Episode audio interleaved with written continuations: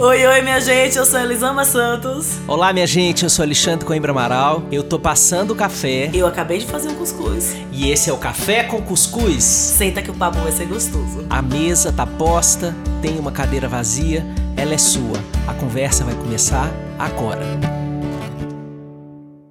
Olá, minha gente querida, Café com Cuscuz na sua mesa. Ave Maria, eu tô inclusive com fome durante a gravação desse episódio. Agora bateu aqui, eu falei, na sua mesa deu um gatilho estomacal, assim. Acho que vou terminar, fazer um cuscuzinho aqui de boa, de lei. Mas hoje eu estou do lado dessa mulher incrível aqui e eu vou saber dela coisas que eu não sei e que vocês vão conhecer junto comigo. Boa tarde, boa noite, bom dia, boa madrugada, boa louça suja, Elisama. Ai, meu amigo, ai, que coisa boa estar aqui de novo conversando com você. Peça nosso encontro semanal que dá um respiro, né? Dá um, um ar, traz um, um arzinho fresco para a gente viver essa loucura que a gente está vivendo. Que bom estar aqui com você hoje é exatamente porque o presente anda opressivo demais, até para os mais otimistas, anda duro demais até para os mais poliânicos, que a gente vai fazer hoje um túnel do tempo, uma volta ao passado, um, um TBT é, de anos e anos e anos, sabe, em busca do quê? Das músicas que fizeram a trilha sonora da nossa vida. Deixa eu contar uma coisa para vocês. O primeiro livro que eu escrevi, é, obviamente, não foi publicado, porque isso seria uma infâmia. É, foi um livro que eu escrevi para concorrer para um concurso local em Belo Horizonte. Eu devia ter 20 anos, 21 anos. E é, o livro todo era baseado na percepção que eu sempre tive de muita inveja das personagens de filmes e novelas. Porque quando a personagem sofre, tem uma música que combina, sim, perfeitamente com aquele momento do drama existencial daquela pessoa. Né? Naquele momento em que a heroína da novela é, dá, o, dá o basta no, no boy lixo dela e ela fecha, dá um, um, uma porrada na porta e sai escorrendo pela porta, tem sempre uma música maravilhosa para. Eu sempre tive muita inveja disso nas personagens de filme e novela. Então eu, eu escrevi esse primeiro livro, que eu nem sei que destino eu dei para ele, é, que era cada personagem baseado numa música. Eu pensei numa música e criei uma história para cada personagem. Eram sete personagens, o livro chamava Sete Notas. É, era um, era um livro bem ruim, na verdade, mas valeu.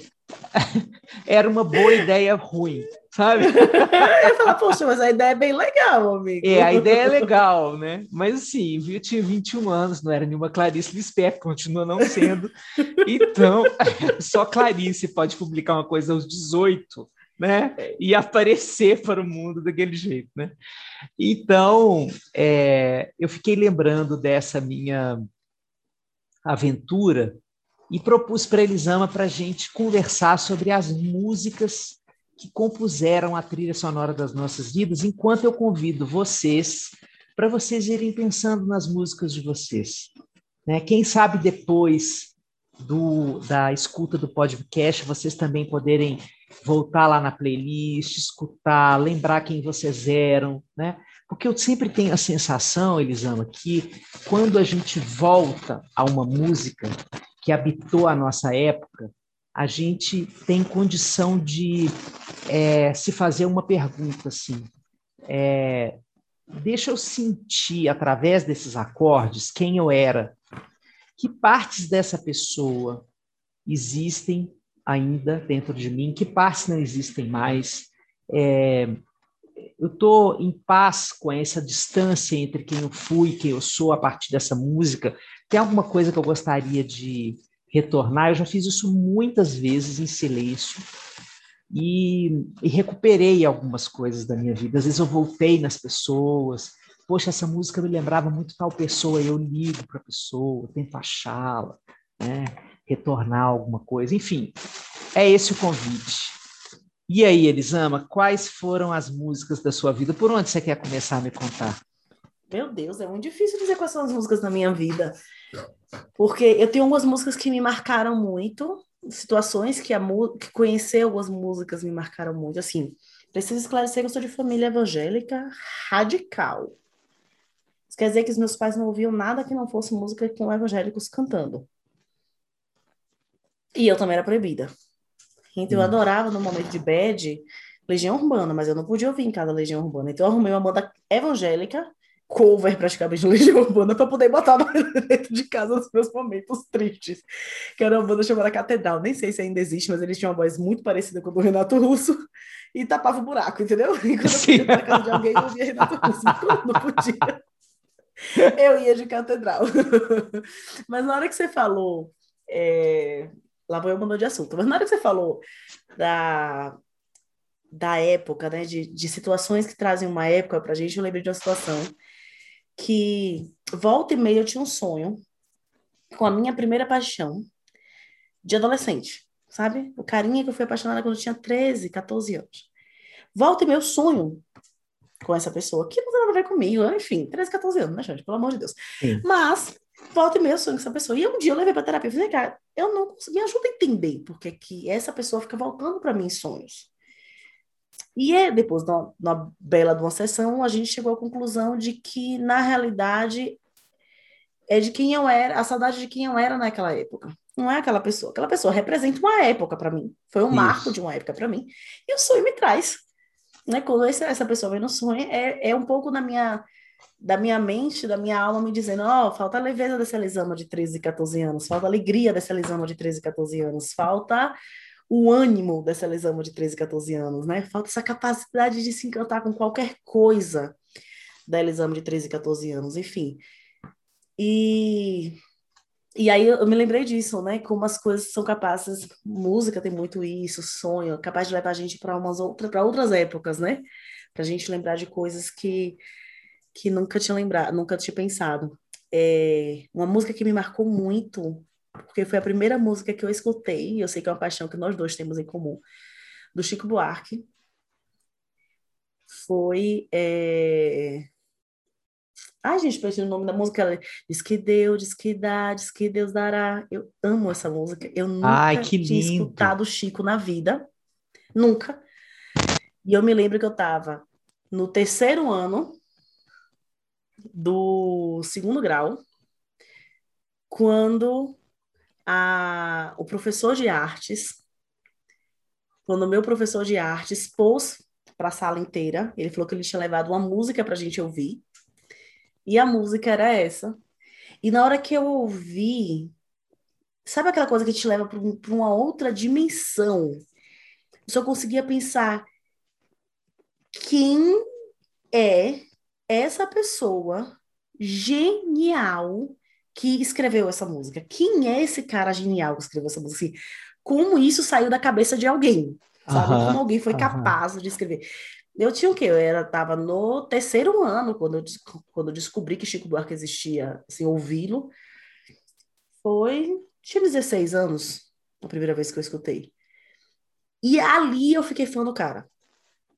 E eu me apaixonei do nível que eu lembro na época da faculdade, tinha uma propaganda, que era uma propaganda da escola, que tinha uma ilha redonda, com todo mundo ouvindo música jovem, boate, etc e tal, e tinha um pessoal com roupa de época com a ilha quadrada. E aí eu tinha amigas que falavam, ela vai alisando com as músicas da Ilha Quadrada dela, porque eu Chegava na minha casa, eu tinha como eu tava ouvindo as do Montenegro. Não que eu não dançasse, né, descesse até o chão nas festas, mas eram músicas que, que me tomavam, sabe? Uhum. Eram músicas que elas conseguiam e ainda conseguem me, me sequestrar do, da vida, da forma que ela, da, do estilo que ela tiver, música e livro. E eu acho que foi um marco na minha vida escutar Chico Buarque pela primeira vez. E foi algo que foi muito especial e que eu me apaixonei pelo homem e que os meninos já cantam aqui, que eu tenho cantado loucamente, apesar de você amanhã de ser outro dia, porque quando eu tô precisando extravasar, quando eu tô precisando lembrar que passa, que nós estamos esse Brasil, nós não somos esse Brasil, uhum. é essa a minha trilha sonora, sabe? Então, assim, sim, assim, é um, sim. foi um marco na minha vida conhecer Chico Buarque. Olha, então ah, talvez esse podcast deixe de ser as músicas da sua vida para se chamar os Chicos Buarques da sua vida. Vamos ver se no, até o final a gente consegue falar de mais alguém. Porque agora você pegou no meu calo. Então, quatro anos de idade, minha mãe e meu pai me apresentam aos saltimbancos. E a minha mãe me conta que é, eu não consegui escutar outra coisa. E que quando ela tirava, que era aquela vitrola vermelhinha, uhum. que quando ela tirava a vitrola, porque não aguentava mais eu querendo a mesma música o tempo inteiro, eu pegava um palito de dente, colocava no buraco do cigarro do cinzeiro para imitar o LP, a agulha do LP e ficava batendo palma e dançando saltimbancos em volta do cinzeiro. então, saltimbancos foi aquele repeat, aquele loop infinito que me fez entender que o Chico é tipo oh God. Não venha ninguém. Olha, vou dizer uma coisa a vocês. Eu aceito ser transformado em qualquer coisa, mas se alguém, em algum momento da minha encarnação, vier querer cancelar Chico Buarque, entenda, eu cancelo essa pessoa da minha vida. Entendeu? Apenas entenda isso. Então, isso aí, eu, eu me refaço... que não estou vendo, finge que não estou ouvindo. Isso, eu me desconstruo e me desfaço de tudo que vocês quiserem. Agora, não mexa no meu Chico. Não mexa no meu Chico. E aí, depois disso, vieram é, obviamente, todas as, as oportunidades de conviver com a obra política dele. Meu pai sempre foi um cara muito politizado e, e que foi me apresentando isso. É, meu pai, embora ele tenha trabalhado como administrador, ele fez ciências sociais na época da ditadura. Então, vermelhinho, vermelhinho, vermelhinho. E aí ele adorava, imagina, essa parte política toda da obra do Chico, né? O disco Meu Caros Amigos, é, que é brilhante, né? Meu Caro Amigo é, um, é uma música que eu amo, Cálice Nossa, eu acho genial, né? Quando eu entendi que Cálice é cálice do verbo De... calar. Gente, fez eu, na minha cabeça. Eu, você tem a sua também? E eu achei genial demais, assim. Pois é, e aí eu fiquei assim muito curioso. Eu, eu comecei a, a, curtir muito essa história de pensar que os sensores eram muito imbecis. Nossa, eu que... pensei muito isso. Foi burro, cara, como que não sacou? E que o Chico conseguia dobrar todo mundo e conseguia fazer o que ele quisesse e publicar as músicas que ele quisesse, lançar os discos que ele quisesse. Eu falo isso com o Isaac, olha a música, não, não, diga que você não era burro. Porque esse, esse povo era muito burro, como é que não sabe o que ele estava falando aqui? Realmente. Então essa era uma das minhas diversões, mas o Chico, ele, ele ganhou uma outra envergadura quando eu comecei a namorar e entrei na fase aí da adolescência. Eu era um, eu era um, um garoto, assim, socialmente sempre fui, né, muito expansivo, muito divertido, é, muito cheio de amigos, assim, mas para esse negócio de sedução eu sempre fui assim nível menos um, menos dois, assim. Eu eu sou tipo Ross no episódio que ele não consegue flertar. Para quem conhece Friends, aquilo ali sou eu, eu sou daquele nível. Então, é, o Chico era o meu companheiro, assim, de fossa, porque eu tentava e me dava super mal com as meninas, e o Chico era meu companheiro de fossa. Então, a minha fossa, adolescente, puber, assim, é, me colocou ainda mais em conexão com esse tipo de melodia, de narrativa musical.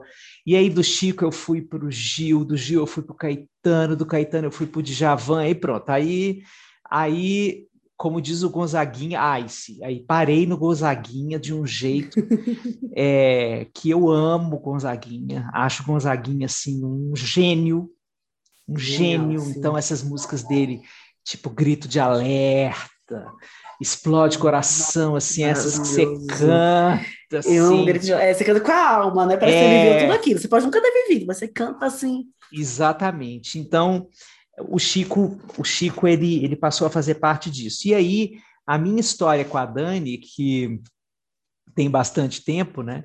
A minha história sempre foi é, de Chico Buarquices. Assim. Então a gente a gente teve fases com músicas do Chico. Assim, qual era a música? A gente sempre se perguntava qual era a música do Chico que representava a fase que a gente estava vivendo eu apliquei Chico Buarque na Dani, assim, totalmente.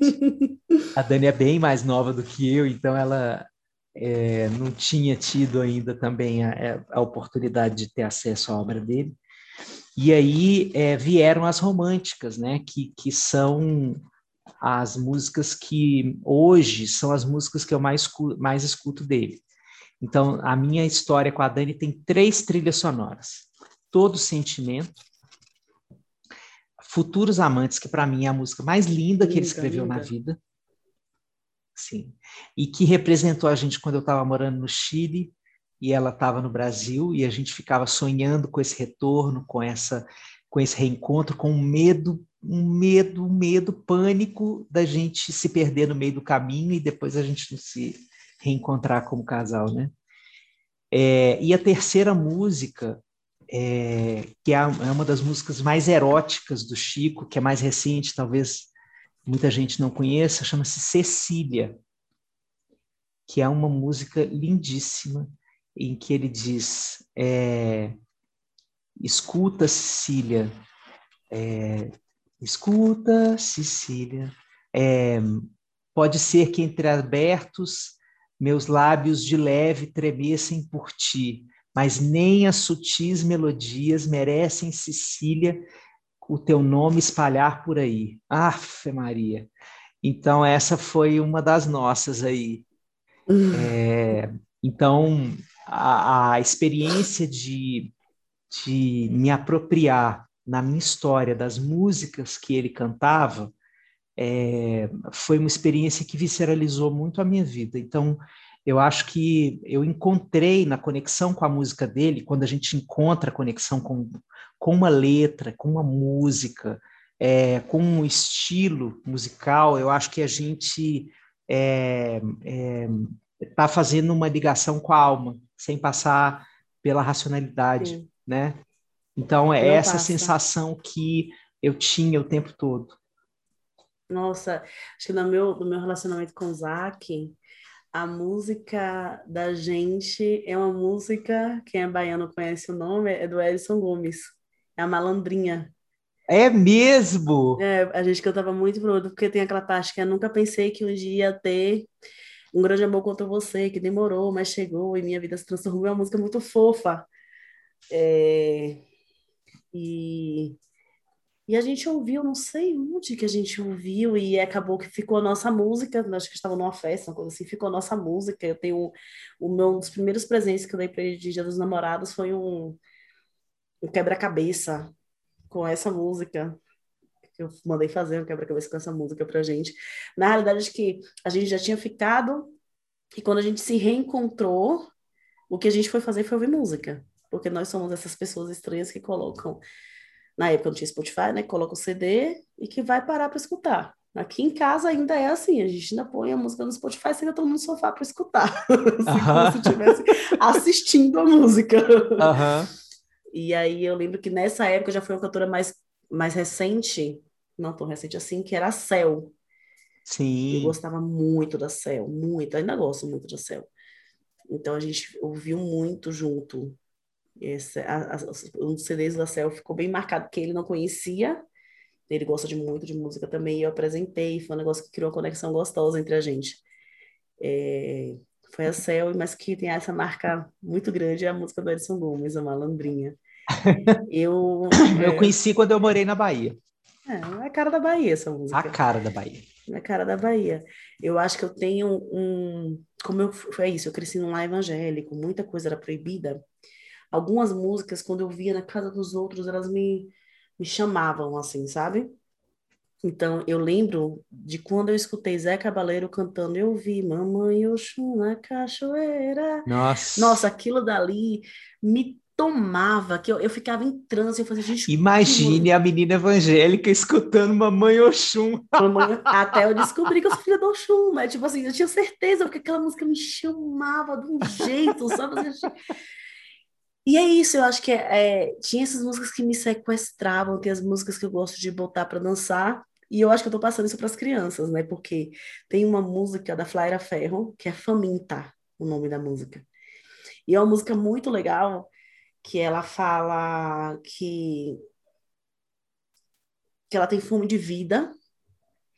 E ela vai falando de várias coisas, ela fala que ela sabe faz, fazer de boazinha quando ela tem que ser boazinha, mas essa tal. Tem uma parte que ela grita: "Eu quero que vocês explodam!"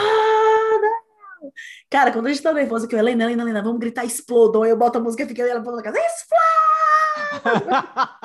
a música a gente pode gritar até a garganta doer. Grita eu e ela, a gente fica pulando loucamente no meio da casa, gritando, exploda! Então, acho que eu tô passando para eles muito, assim, essa, essa ligação. Eu sempre dancei a minha raiva. Eu sempre dancei, gritei meu ódio com, com canção. Eu gritei minha tristeza com canção. É, minha vida é, tipo, quantas músicas dá até eu chegar na casa de tal pessoa, né? Quando eu fui fazer... tem história engraçada sobre esse negócio de, do tempo da música, porque eu fui cantando e pensei, ah, tem tantas músicas até tipo, tal lugar, né? E aí eu tinha que fazer uma ressonância. E a menina fez, olha, cada vez que você se mexe, ela vai demorar mais tempo. E, cara, aquilo é desesperador, porque era na cabeça, eu tinha que entrar naquele tubo. Aquele tubo é nossa. E ela prendeu tudo, ela botou um ferro no meu pescoço, ela...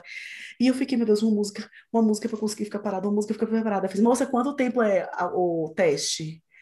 Aí ela, a gente precisa passar mais ou menos 12 minutos. E aí eu comecei a cantar o Faroeste Caboclo na cabeça.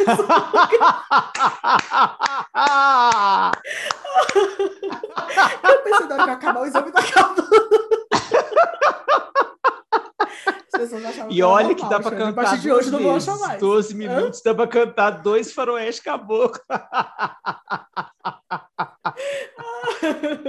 Mas é isso, é esse o meu nível de conexão adorei, com a música. Adorei, adorei.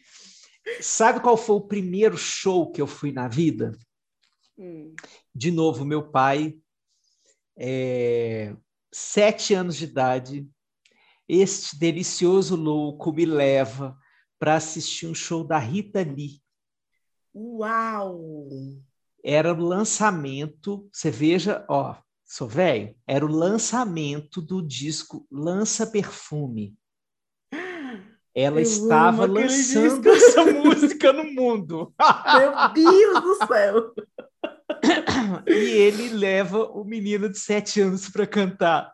Lança, menino, lança todo esse perfume. Eu adorei. E, a, e, aí, a partir daí, eu virei fã da Rita. Todo, ela lançava um disco na década de 80 e na década de 90, se não me engano, a Rita Lee lançou um disco por ano, igual Roberto por Carlos. Ano. Então, todo aniversário eu ganhava o disco da Rita que ela estava lançando. Então, tinha tudo da Rita, tinha tudo. No ano seguinte foi Saúde, é, no, em 83 foi Flagro, assim, tudo de cor. Assim, a, que ano ela Nossa, lançou tal música? mulher. Hã? Eu amo essa mulher. Eu amo é, e, e depois, aí passei muito tempo sem show, etc.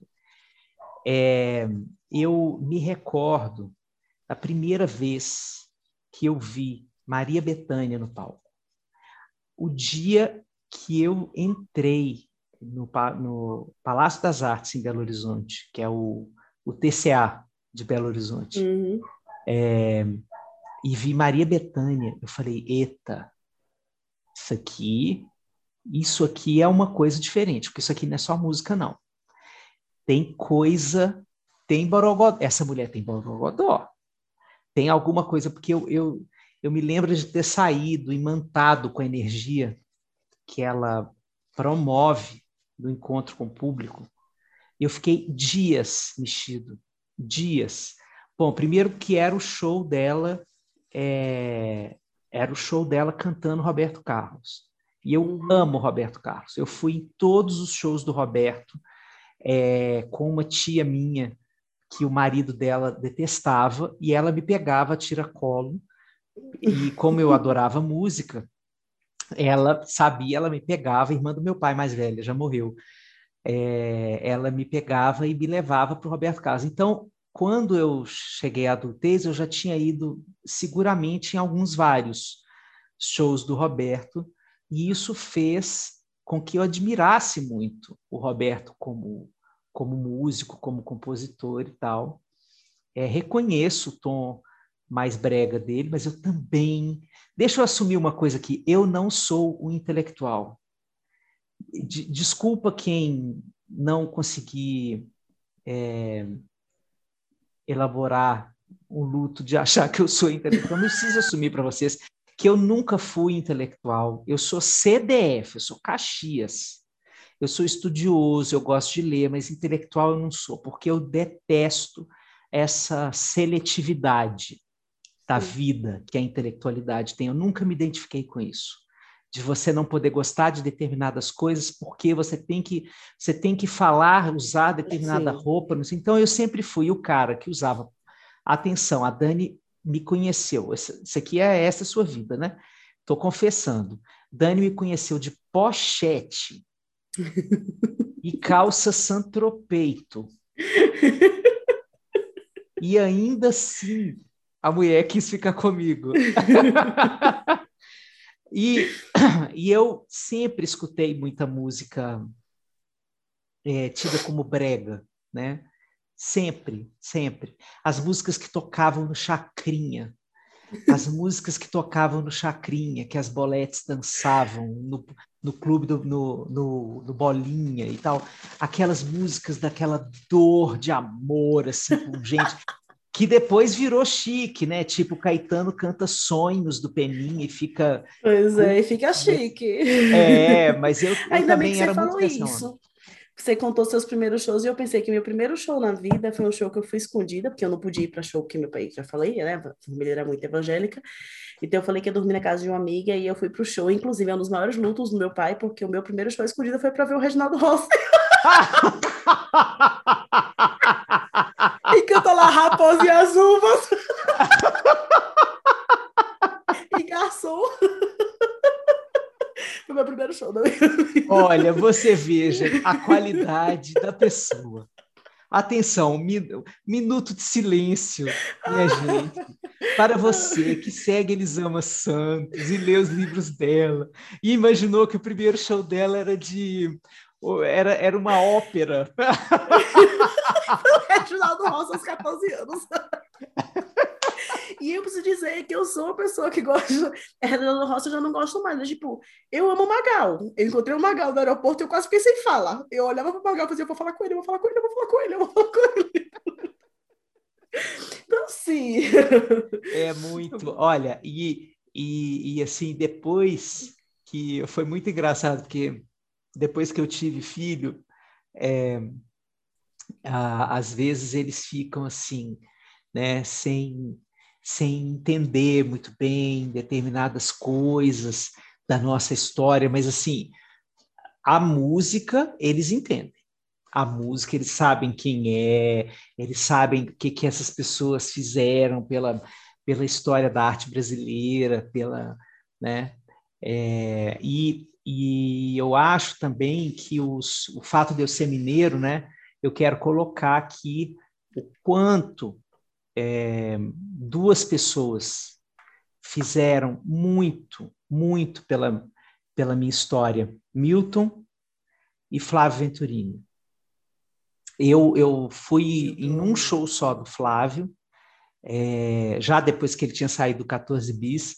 Agora, o Milton, eu ia sempre, porque o Milton fazia muito show em Ouro Preto.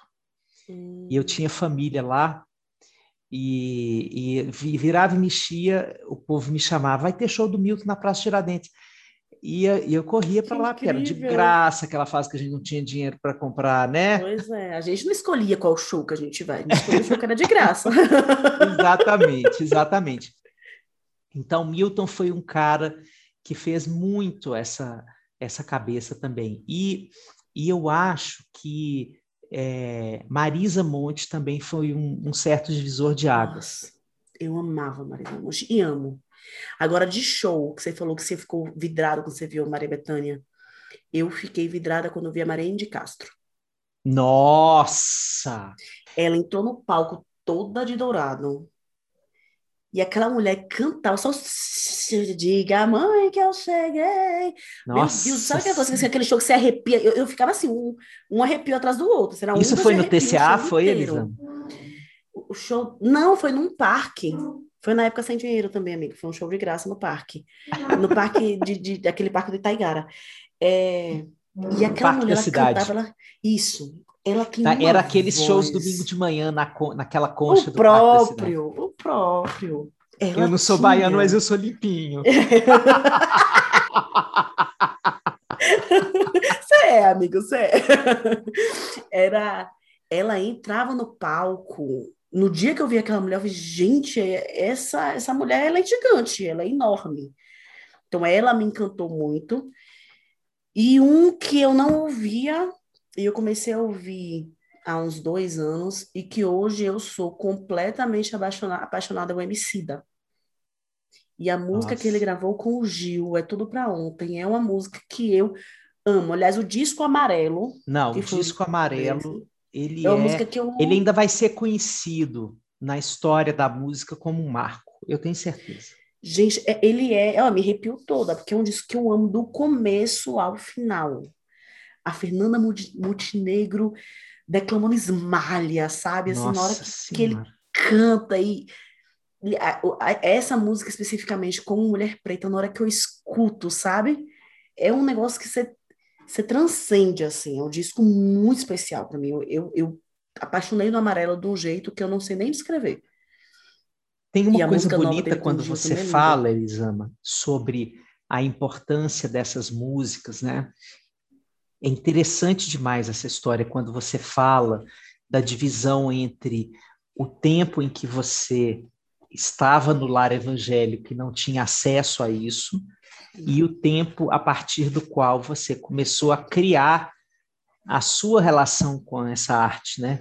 E eu fiquei pensando que isso também é uma metáfora para muitas outras sensações da vida, né? Quantas pessoas estão assistindo, escutando a gente e, e que podem pensar assim: quais eram os elementos da vida que não habitavam a minha casa e que eu fui conhecer depois que eu ganhei voz, que eu ganhei vez, que eu saí de casa, que eu fui buscar outras referências. Não sair de casa fisicamente, mas se permitir sair da, da, dos ditames da cultura familiar purista, né? E poder Sim. ir se inventando. Né? Muito Nossa, bonita essa demais. história. Demais. Eu, eu descobri um mundo depois que eu, que eu que eu ganhei esse espaço de, de descobrir o que eu gostava, porque a igreja é muito castradora. Né? É, a igreja evangélica é muito castradora. Ela te diz do que é que você pode e do que você não pode gostar. Né? Ela te diz com detalhes, na, na casa da igreja que eu frequentava, chegavam né, a roupa que você vai usar, né, a cor do seu batom, a cor das suas unhas. É, é, um, é, um, é um nível de castração muito grande e que enquanto criança eu olhava tudo aquilo e muito pouco fazia sentido para mim. E eu via muita hipocrisia nas pessoas. Eu sabia os, eu sabia os erros de cada um ali, eu sabia que tipo, sim, sim. muita gente ali estava falando uma coisa e a gente de outra forma. Então, para mim, eu tenho uma tendência muito grande à justiça. Eu já falei isso aqui outras vezes, assim, justiça me tira do sério. Eu, eu não achava que existia justiça no que as pessoas faziam e falavam. E aí, quando eu saí daquele lugar, dessa prisão, e eu fui conhecendo, e eu acho que por isso que eu falei do marco do Chico Buarque, porque no dia que o professor pôs aquela música, ele até morreu, ele foi assassinado, esse professor. Nossa. Ele foi um professor de artes. E, e, no dia que ele, que ele colocou essa música, e que eu escutei, e, e era uma música tão genial e que é tão de encontro a tudo que eu, que eu tão é, é, confrontava tanto que eu cresci na igreja ouvindo, porque era uma música que falava, e se Deus não der? Como é que vai ficar o nega? Sabe? Então, tipo, era ele deu nome a uma, é uma inquietação minha. diz que Deus que dá, diz que Deus dará. Como é, que fica, como é que vai ficar? E se Deus negar? Sabe? Então, assim, é, mexeu profundamente comigo aquela música. E aí, não tinha internet, né? A gente está falando de uma outra época em que, é quando você conectava na internet, era rede de escada a partir da meia-noite na casa de alguém. Isso. Porque eu não tinha, eu não tinha computador. Você tem computador já concluído. Não, e a gente, vamos só recordar e viver aqui para os mais jovens da época do Spotify, que estão nos escutando, a gente tinha um gravador em fita cassete e a gente ficava com a fita cassete no pause, esperando a música aparecer na hora das mais tocadas, entre pra seis gravar. e sete horas, para gravar a música. E tinha alguns locutores, filhos da puta, que começavam a falar na hora que a gente estava gravando a música. E isso era tipo meresia. Você lembra disso, Elisandro? Que você tava Caramba. pegando a música, ela tava ótima. Ai, que bom conseguir gravar essa música. O cara começa. E a então... tristeza de descobrir que você gravou em cima de uma música que você gostava. Nossa senhora, nossa, isso, isso, isso era tipo, dava morte na minha casa se eu mexesse na fita de alguém. Assim. Gravou em cima da minha você não amava essa música. Eu gravei, eu perdi essa música. É isso, era um tempo muito. Haverá diferente. pessoas que não entenderão essa metáfora. Não entenderão, não vão perceber. Que a gente levava multa se devolvesse a fita para a locadora sem rebobinar, você lembra disso? Oh! Tinha multa. Se você devolvesse rebobinar, tinha multa. Nossa. Parece outra vida, né, Xande? Quando a gente Não, pensa... inclusive, eu ainda uso a metáfora. Nossa, tal experiência foi uma limpeza de cabeçote para mim.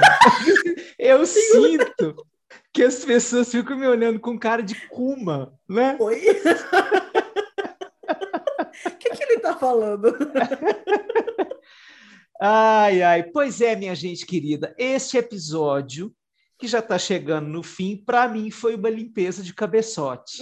A gente entrou aqui meio assim, com esse país chamado Brasil, com essa realidade, e a gente decidiu é, ofertar a cada um de nós nesse diálogo a possibilidade de resgatar a alegria, a ludicidade, a beleza, a delícia das descobertas da nossa vida, das trilhas que acompanharam as descobertas de quem nós fomos e quem nós somos. E eu estou saindo muito melhor dessa conversa. Muito obrigado. Nossa, muito melhor, muito, muito, muito melhor. E sabe o que me trouxe essa conversa, Xande? Que tudo passa, né, cara? Tudo passa. Quando a gente começa a falar das músicas da nossa vida e que a gente vai para as histórias que a gente viveu, e a gente está falando aqui de limpeza de cabeça, cabeçote, de fita rebobinada, né? Que a gente olha e fala, parece outra vida. E em algum momento a gente vai olhar para essa fase e falar, nossa, parece que foi outra vida. É, é verdade. Né? Nossa, não tem melhor forma da gente terminar. Elisama sempre lacrando, gente. Elisama ainda vai ter uma música chamada Elisama, feita por alguma ou algum compositor desse país, que essa mulher merece. Meu amor, obrigado pela conversa. Obrigada a você, meu amigo. Olha, Cuscuzé, eu, eu fiquei pensando, tem mamileiros e mamiletes, a gente precisa inventar um nome o para os nossos, pois é. é cuscuzeiros, qualquer coisa assim. cuscuzeiros e cuscuzetes. Isso, cuscuzeiros e cuscuzetes. Olha só, semana que vem tem mais. Beijo, minha gente. Beijo, tchau. tchau. tchau.